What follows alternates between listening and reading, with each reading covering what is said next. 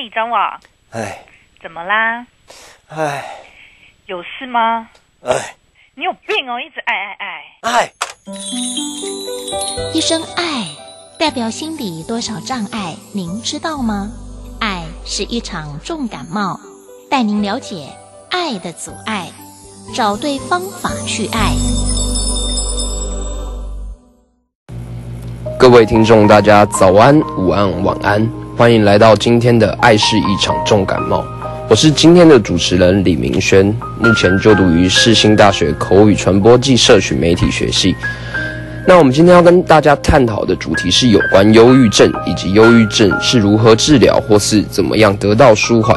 现代社会中，人们因为生活压力、环境因素或生活背景，而到身心科或精神科疾病就诊的比例逐年上升，对于心理健康状况的重要性也逐渐的被学界、医疗单位甚至是一般民众所重视。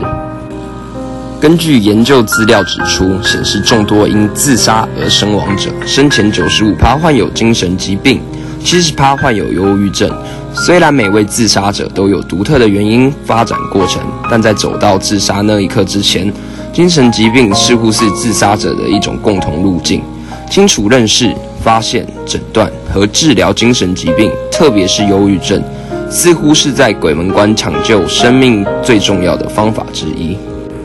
忧郁症虽然有其共通的症状表现，但是不同的年龄、性别、社经阶层却常有着不同的面貌，因此常让患病的当事人、亲友、老师，甚至一般科别的医师都认不出其真正的面貌。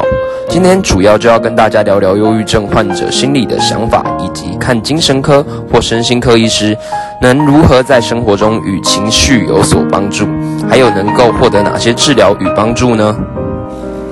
那主持人以我周遭的生活圈来跟各位聊聊好了。确实有很多的朋友正因忧郁情绪及忧郁症所困扰当中。我在这边介绍一位我好朋友的案例。那位朋友我就称他为小明好了。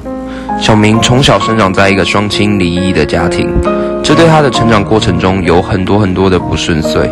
一开始，小明他对于双亲离婚没有太多的想法，只是觉得父母的相处过程中好像没有过多的争吵，应该也没有必要离婚。这样的想法一直维持到了高中。有天，小明的妈妈就跟他说：“你搬过去和爸爸住吧。”一开始，小明不以为意，等到他和爸爸同居后，才发现爸爸已经有了另外的对象。小明的爸爸是个非常有脑袋的企业家，早早就退休，享受他后半辈子的人生。但每当小明放学回家后，他回到了偌大的住所后，常常感到孤独，时常在心中问着自己：为什么那么大的房内，却永远都只有我一个人在？就像我上面说到的，小明的爸爸正在享受他的人生，时常和他的另一半环游世界，看看不同的风景。小明在这样的情况下，终于抵挡不住他内心中那股忧郁的情绪。从小到大，父母给他的金援是非常足够的。但他内心中所渴望的是来自于家人对他的陪伴。自从他有印象以来，他已经很久没有跟父母坐下来一起好好吃顿饭。小明在这样孤独的情况下，染上了许多恶习，抽烟喝酒样样来，而且都已经达到了成瘾的状态，甚至说是中毒都不为过。他以为这样能让他身心灵稍微得到放松，但他没想到带给他的是更多的忧郁情绪。在将无法调试的情况下，小明看了医生，治疗了好长一段时间，但他还是觉得问题没有解决。于是，在想不开的刹那，有了离开世界的想法。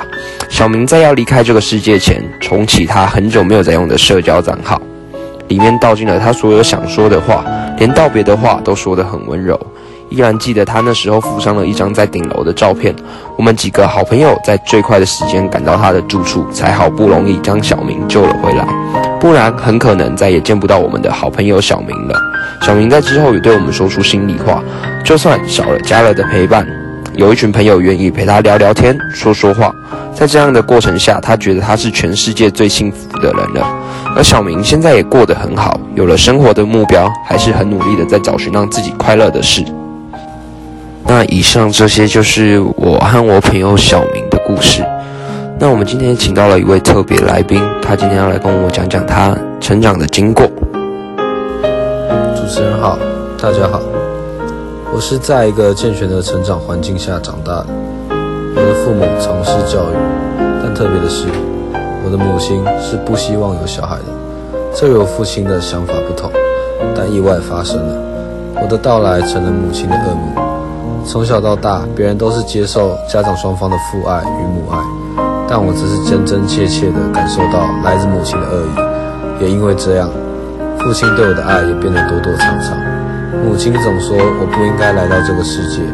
这个家没有你的房间等等不好的字眼，这对成长中的孩子是有巨大冲击的。因为这样，我在高中时罹患了大家俗称的忧郁症。这个病使我陷入了更深的自我怀疑。我开始不出门，不社交，不与父母长辈沟通。我不断的自我否定。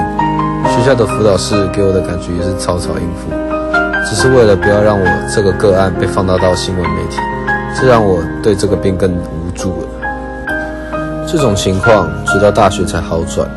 我离开了出生的城市，来到外地读书。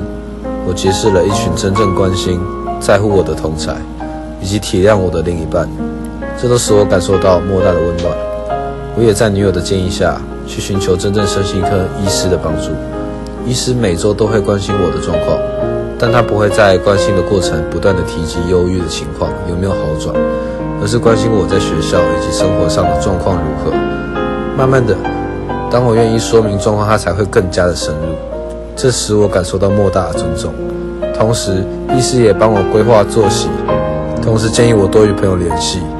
与朋友一起的时候，让我的情绪平稳很多，压力也降低不少。另外，我也在医师的建议下，每天慢跑，对我的睡眠品质有很大的改善。经过这些医师的治疗后，我才真正感觉活在这个世界上，对身边很多事物。都开始有了正面的情绪。那我们也谢谢刚才这位来宾的分享。在节目的最后呢，主持人我想要分享一部电影。这部电影与我们今天的主题也息息相关。片名叫做《派特的幸福剧本》。在剧情的一开始，男主角派特因为目击老婆和其他男生在浴室外遇。一时情绪失控下，痛殴了这位男性，就被关进了精神病院。过了不久后，出院后的他是极度的想要上进，改变自我，重新赢回老婆的心。时间过了一阵子，出院后的他病情还是没有好转，持续的不断的在造成周遭身旁好友的困扰。在一次的因缘机会下。透过好友朗尼的介绍，让同样也有躁郁症的女主角蒂芬妮来跟派特互动，看这样究竟能不能改善两个人的状态。至于男主角和女主角的个人特质，如果听众们想要了解的话，不妨去 Google 一下。主持人我这边就不赘述了。那我就来说说这部爱情片带给我什么样的启发。我们都可以知道，男主角为了挽回自己的前妻，正在积极的变好，当一个更好的人。有没有机会挽回，其实跟你变得多好没有关系，是跟你有没有改掉你的不好才有绝对的关系。变得更好很简单，但是改掉多年的坏习惯却不是一件简单的事。这往往都是相处上最大的问题所在。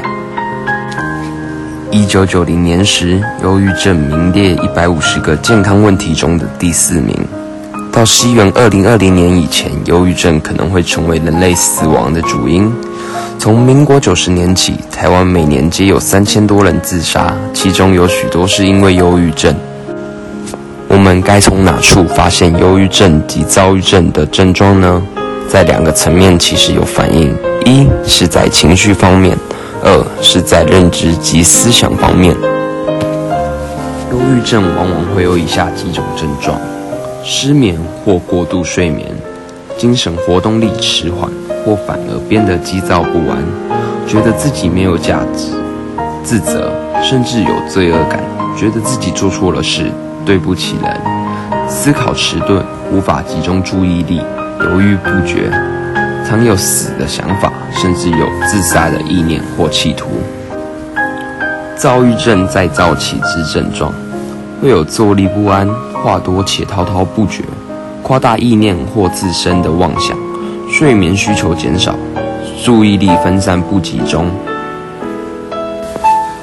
忧郁症及躁郁症的生理致病因子，主要就是精神传导元素分泌的太多或者是太少，荷尔蒙分泌也出了些问题。在一些特定的国家，阳光与季节各是致病的原因。那我们也有相对的因应方式，可以来舒缓这些症状，觉知自己认知的过程、思考的模式，并加以改变，理解使自己沮丧的环境。并脱离那个环境，积极建立良好的朋友关系，改变自己的生活模式，培养个人的人际技巧和沟通表达习惯，培养对周遭事物欣赏的能力。最后，我们想告诉大家的是，如果身边有罹患忧郁症的朋友，请不要吝啬对他们的关心，你的关心其实才是他们能够继续前行的动力。希望所有病友们都可以早日脱离现在的困境。我是主持人，我们下次见，拜拜。哎，你又爱什么？就这样结束了。